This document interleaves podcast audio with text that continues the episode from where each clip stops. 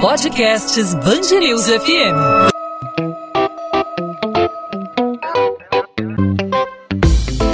Dois às 20, com Maurício Bastos e Luana Bernardes.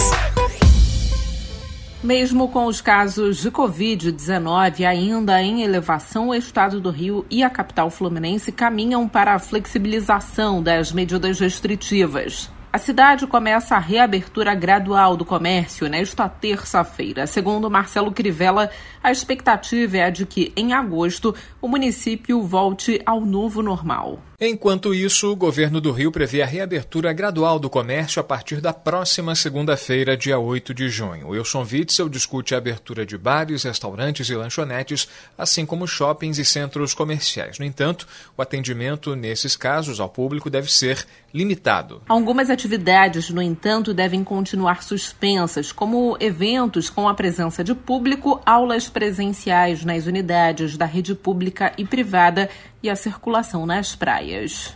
Agora mesmo com todo o cuidado, o aumento dos casos de Covid-19 vai ser inevitável. Um estudo da Universidade Federal do Rio de Janeiro indica que o pico da pandemia, inicialmente previsto para o início de junho, deve ocorrer na metade do mês, mesmo com uma queda consistente na propagação da doença. Sobre esse assunto, nós vamos conversar com Cláudio Micelli, professor do Núcleo de Computação Eletrônica e da COP, Coordenação de Pós-Graduação e Pesquisa em Engenharia da Universidade Universidade Federal do Rio de Janeiro. Professor Cláudio Micelli, seja bem-vindo à Band News FM. Obrigado por aceitar o nosso convite aqui no podcast 2 às 20. Para a gente começar, eu queria saber do senhor a respeito desse estudo que indica a chegada do pico de contágio da Covid-19 para metade de junho. Inicialmente, o estudo dava conta de que seria no começo do mês. O que exatamente faz com que essa tendência inicial mude?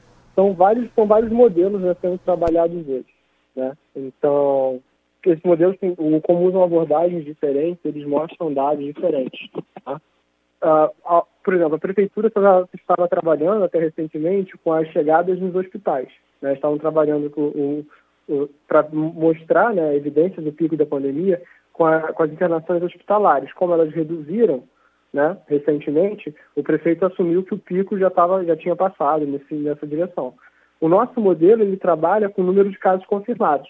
Né? Ele é um modelo iterativo que trabalha só com os casos confirmados, né? nem verificando a subnotificação. E, ou seja, a gente conseguiu, pelo nosso modelo, já, é, o pico seria na, em meados de junho, por volta do, do meio de junho um pouquinho para frente, entendeu? E outros modelos têm achado resultados diferentes, baseados em, em algumas suposições.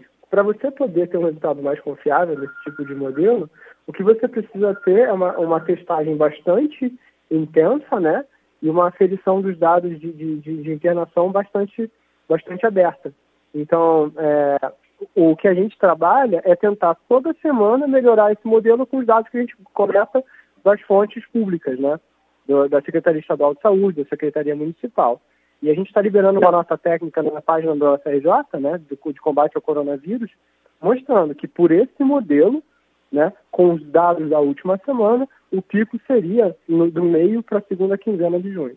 Professora, a Prefeitura do Rio vinha trabalhando com a assessoria técnica de um grupo de pesquisa da UFRJ para tomar decisões referentes às políticas de enfrentamento à Covid-19. Os dados desse levantamento de agora são levados em conta pelo município do Rio, que indica um relaxamento gradual a partir desta semana, ou nada tem a ver com esse estudo.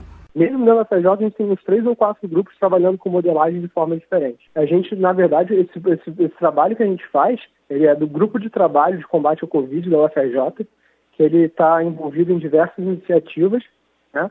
E a gente disponibiliza esse conhecimento para que tanto os órgãos municipais quanto estaduais possam utilizar caso eles queiram. A gente não tem nenhum tipo de restrição, né? De mostrar esse, esse, trabalho. Então a gente deixa disponível esses dados, a gente publica os dados que a gente usa para análise, até para que as pessoas possam debater se é o mais correto. E mas é, esse modelo é um dos modelos que a gente faz. O importante quando você trabalha com modelagem é que você possa experimentar o máximo possível de abordagens para ver qual que se comporta melhor em relação aos resultados da, da, em relação aos resultados que, que, né, que você. A, a, sua simulação tem que acompanhar o que você vê no mundo real. Então, primeiro você simula né, com o modelo e depois você verifica se, no momento posterior, se na verdade a sua simulação fez sentido. Né? Ela realmente é, representou o que aconteceu no mundo real. E dentro desse cenário que a gente tem feito, a gente tem tido bastante, tem tido resultados que são muito parecidos com a realidade.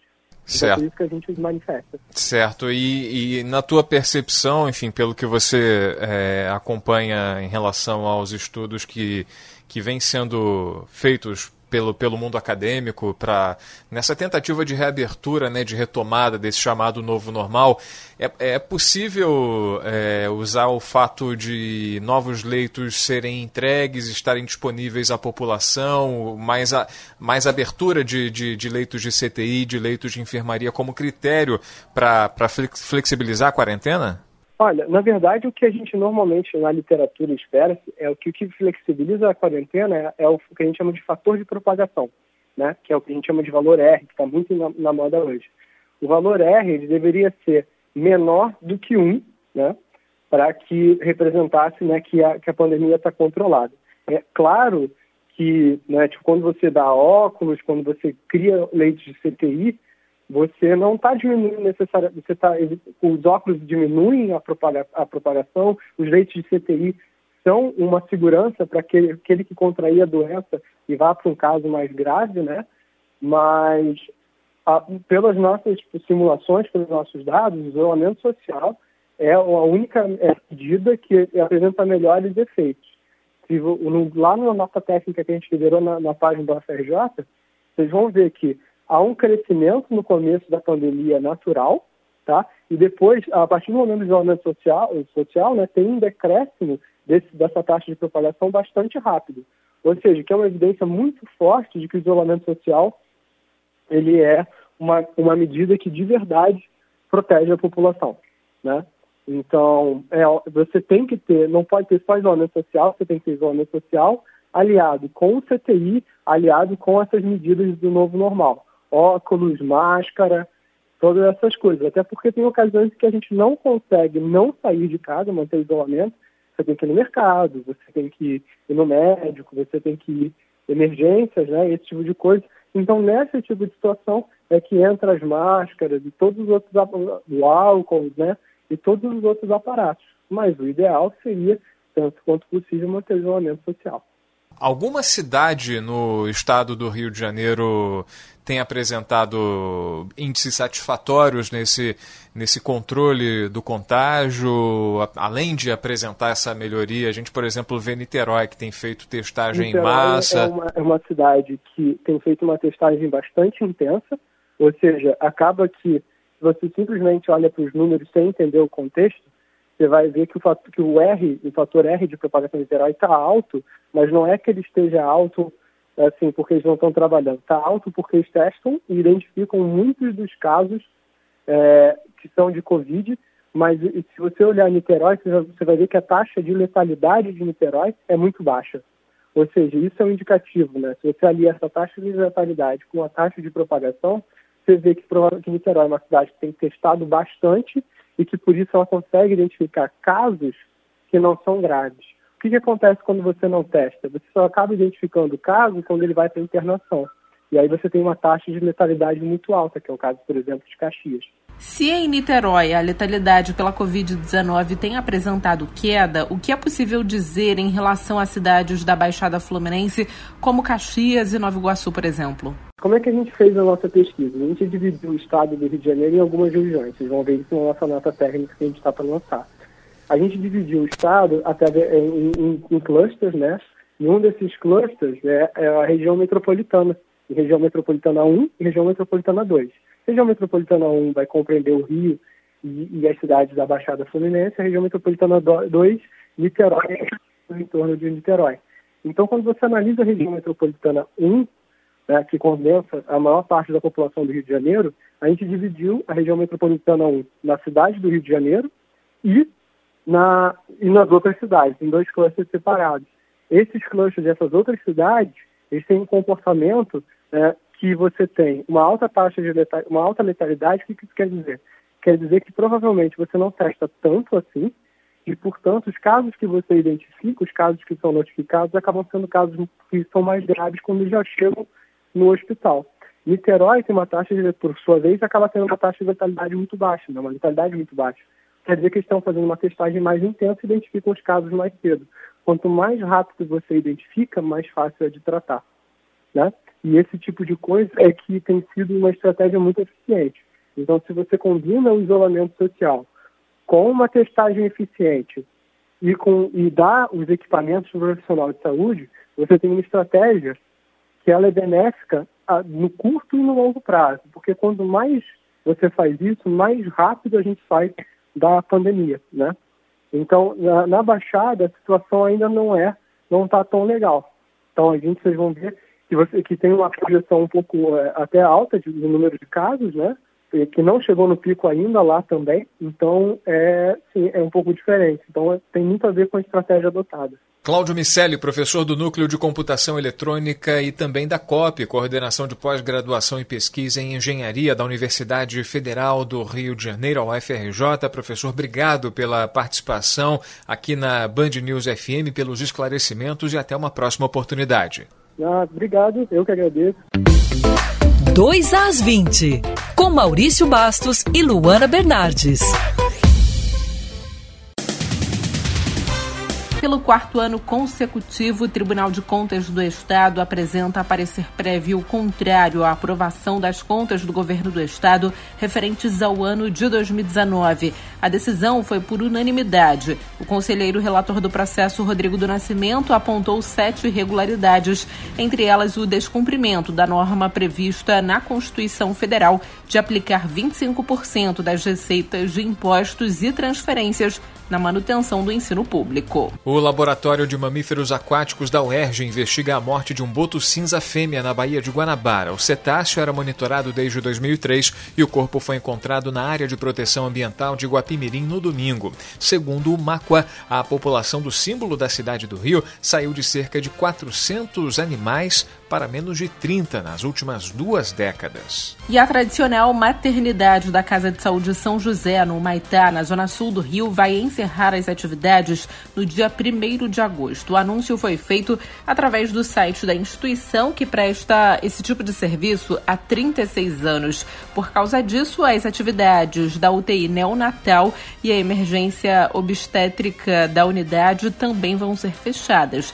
Em nota, a Casa de Saúde São José, que funciona há 97 anos, afirma que os demais serviços e especialidades vão continuar funcionando normalmente. Em meio ao impasse entre a Prefeitura do Rio e o governo federal, estão quase 120 hectares que cercam um legado da Rio 2016 que enferruja dia após dia. Estamos falando do Parque Olímpico, que custou mais de 2 bilhões de reais e agora sofre com o sucateamento das estruturas. A promessa de que o local abrigasse novas escolas também não se cumpriu. No início deste ano, o Parque Olímpico chegou a ser interditado por decisão da Justiça Federal sob a alegação de que as instalações não poderiam ser utilizadas em razão da ausência de laudos de segurança. 2 às 20.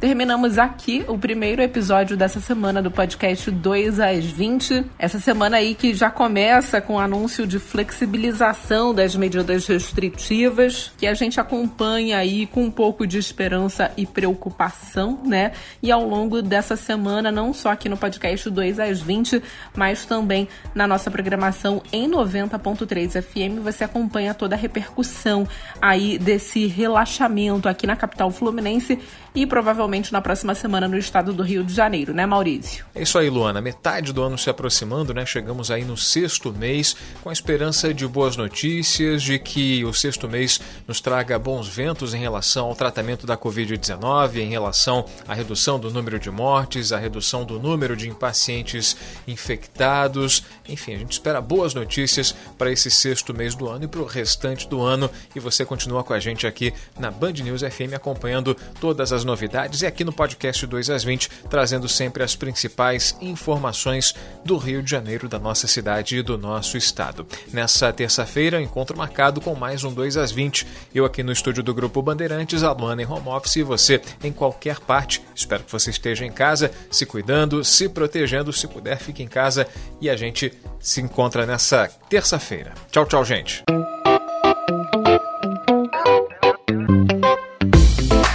2 às 20, com Maurício Bastos e Luana Bernardes.